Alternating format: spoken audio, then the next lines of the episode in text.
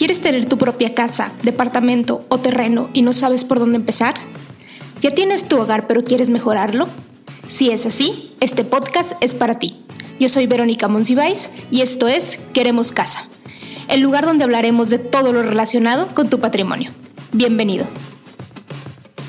Bienvenidos a un nuevo episodio del podcast Queremos Casa. Este es el último capítulo del año, el último capítulo del 2020.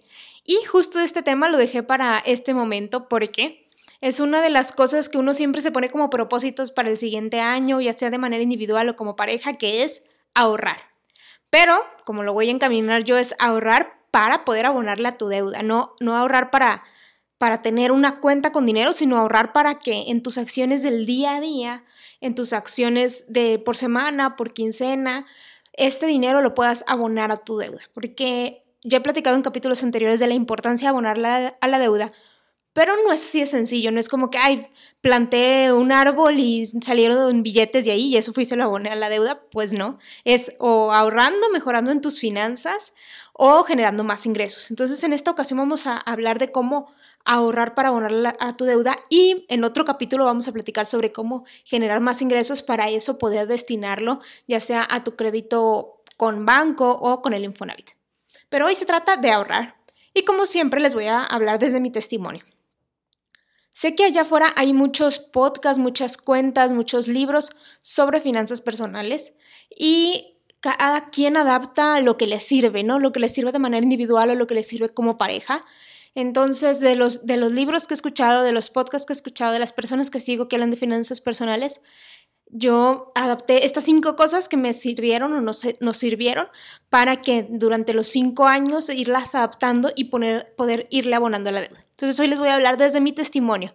Y ojo, les digo que desde mi testimonio porque no quiere decir que lo que yo les estoy diciendo es, ah, tengo que hacer eso. No, más bien es, sirve como referencia y si te funciona bien, a lo mejor pudiera funcionarte con pequeña, una pequeña adaptación hacia ti o una pequeña adaptación como pareja. O sea, pudiera funcionar de distintas maneras, no tiene que ser exactamente. Entonces les voy a decir las cinco cosas que nos sirvieron para ahorrar y poder abonarle a la casa.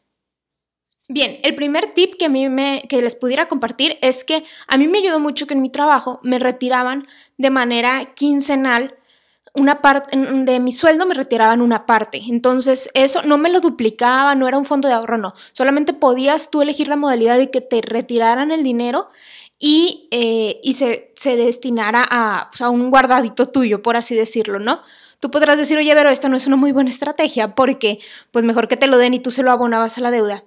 Pero a veces cuando tenemos el dinero así ya líquido, no hacemos precisamente eso, ¿no? Entonces una manera de disciplinarme para mí era estarle ah, abonando esa, pues estarlo abonando como a esa bolsa y en cierto momento yo retirarlo y ni siquiera ver el dinero y todo el capital, o sea, todo el dinero, abonarlo a la casa.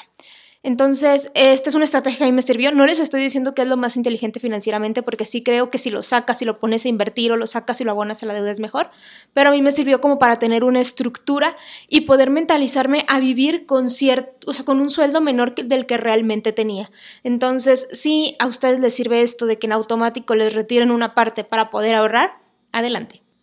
El segundo tip es que y creo que lo platican en algún capítulo anterior, que cuando nosotros recibíamos, no sé, el, aguinaldo o algún bono o algo, pues siempre tratábamos de echárselo pues a la deuda, ¿no? El, abonarlo por el completo. Pero a veces no se puede, o sea, a veces no se puede me refiero a, a, que dices, a veces yo quiero esto, o sea, realmente me quiero comprar esto, quiero disfrutar el aguinaldo, quiero este, darme este lujo, no sé, por decir algo. Entonces lo que hicimos fue que cuando queríamos hacer algo así es, ok, el aguinaldo que llegue o el bono que llegue, lo, o sea, juntábamos todo el dinero y lo dividimos en tres. Una parte para, para mi esposo, una parte para mí y una parte para el abono de la deuda. O sea, siempre el abono de la, o sea, siempre la deuda la contábamos como un ente, como un ser humano al que había que darle dinero un compromiso. Entonces, esta es otra estrategia que a ustedes les puede servir de, oye, este, a lo mejor eh, recibo ahora en fin de año aguinaldo y a lo mejor no tengo tantos gastos o no tengo necesidad o solamente tengo que comprar algunos regalos, etcétera. ¿Cómo lo divido? También para no sentir así como que, ay, ni lo disfruté. Pues bueno, lo pueden dividir en tres o en cuatro, como ustedes decidan, pero que sí esto, esto sea contado como un ser humano al cual le abonas dinero y así no es como que no hayas avanzado en, el, en la deuda, pero tampoco es como que hayas sufrido en el camino. El tercer tip es, y esto es muy práctico porque yo sé que ya lo han recomendado en, algunos otros foros, y es el tener una alcancía visible en donde echábamos monedas, sobre todo esas monedas como de 10 eh, o billetes de 20 pesos como de baja denominación, pero tampoco las monedas de un peso, o sea, de 10, 10 o 20, 10 o 20. Y era de manera disciplinada. Toda moneda que cayera en nuestras manos la echábamos ahí. Era bien difícil cuando pagabas, por ejemplo, un estacionamiento en, sí, en el cajero del estacionamiento y te, no eran 20 pesos, pagabas con una de 100 y te daba 8 monedas de 10 pesos, pues las 8 monedas iban a la alcancía, así como de manera estructurada, disciplinada, aunque doliera. Pero eso hizo que fuéramos juntando eh, de hecho, de ahí se juntaron como dos mensualidades de la casa. Entonces, esto es algo que también les puede servir. ¿Para qué? Porque al final esas monedas se terminan yendo en quién sabe qué. Y bueno, nuestra manera de, de poder ir juntando sin que a lo mejor ni siquiera nos diéramos cuenta fue a través de una alcancía de que estuviera siempre de manera visible. El número cuatro es un tema de presupuestos. Eh, yo no soy partidaria de que, ay, me gasté en un mazapán, déjame lo anoto. No, no funciona así porque Realmente me harto muy rápido de estar haciendo eso, pero sí tengo un presupuesto. Eh, que digo, a ver, a la semana o a la quincena sé que me puedo gastar, no sé, dos mil pesos en salidas o dos mil pesos en comidas en restaurantes, por decir algo, no sé, o mil pesos en despensa, pero sí tengo como una noción de más o menos cuánto debería de ser el gasto de cada qué, de cada qué no, no, les digo, no de manera así como que traigo mi libreta para todos lados o mi Excel lo vacío todos los días con lo que gasto, no, pero sí una noción de hasta, sé hasta dónde sí y hasta dónde no puedo gastar en algo.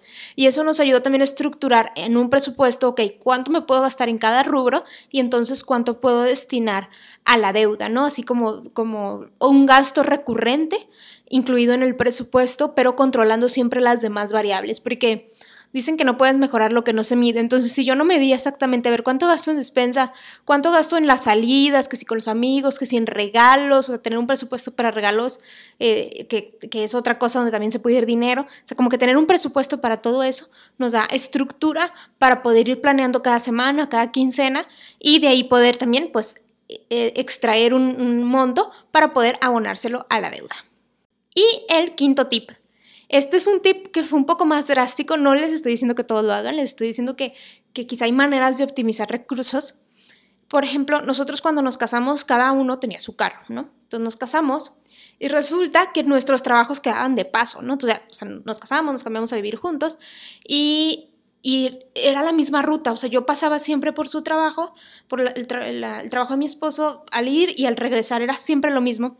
Entonces había ocasiones en las que, no sé, por ejemplo, los viernes, de que, ay, saliendo de trabajar, vamos al cine o algo así. Entonces no necesitábamos llevarnos los dos carros, empezamos a llevarnos solo uno y luego así dos días a la semana y tres días a la semana. Y además de que ahorrábamos en gasolina, pues también ahorrábamos tiempos o en estacionamientos por si los dos nos veíamos en un mismo lugar y luego los dos nos teníamos que ir, cosas así. Y con el paso del tiempo nos dimos cuenta que no necesitábamos dos carros.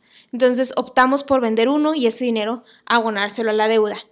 No estoy diciendo que todos lo hagan. ¿Por qué? Porque no es la misma realidad para todos. Quien tiene hijos o quien trabaja en lugares completamente, o sea, en polos totalmente opuestos de la ciudad, pues no funciona igual esta dinámica.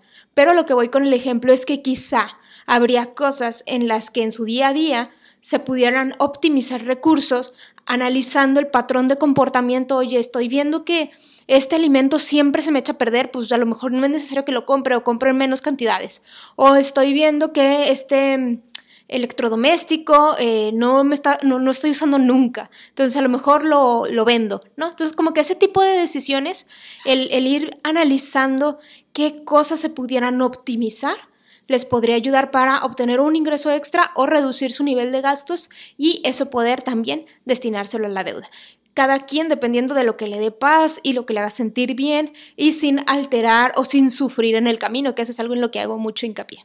Y bueno, estos son los cinco tips. Espero que les hayan sido de ayuda. Por favor, si tienen algún ejemplo en el que ustedes me digan, oye, yo viví esto, yo estoy haciendo esto, a mí me ha servido esto, escríbanos a través de Instagram. Nos encuentran como Queremos Casa. Ahí he ido compartiendo testimonios, siempre cuando ustedes me lo autoricen, sobre el, cómo han ido comprando su casa, algo que nos quieran contar. Entonces nos ayudaría muchísimo para darle a la gente más ejemplos de qué más podemos hacer o qué más están haciendo los demás y que lo pudiéramos adaptar a nuestra vida.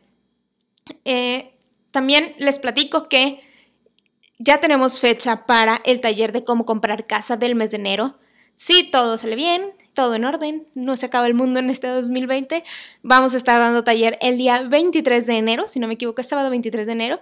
Entonces, si están interesados, si quieren estar en el taller en el que les platico la metodología, los 10 pasos que seguí para comprar casa y terminarla de pagar antes de los 5 años. Creo que este taller es para ustedes, siempre y cuando quieran comprar casa, ya sea su primera o su segunda casa, este, esto les va a ayudar muchísimo. Casa, departamento, terreno. Entonces, suscríbanse en Instagram, en nuestra biografía, hay un link en donde dice queremos conocerte, ahí dejan sus datos, dicen si usted en qué momento de compra de su casa están y les vamos a enviar la información para inscribirse a nuestro taller. Y bueno, ese es el capítulo con el que cerramos este 2020. No quiero cerrar el capítulo sin agradecerles por todo lo que, lo que han ustedes ayudado a que este podcast crezca, a que crezca la cuenta. Estamos a punto de llegar a mil seguidores y con lo que ustedes nos escriben, los testimonios, lo que nos cuentan, lo que opinan de los capítulos nos ayuda muchísimo. Entonces, muchas gracias porque este 2020 ha sido para mí el descubrir un nuevo propósito y el cómo ir compartiendo conocimiento a través de mi testimonio y ayudar a más personas a que puedan tener su casa propia y que no sea una deuda de 30 años. Entonces, espero y nos sigamos escuchando en el 2021. Nos vemos el siguiente año.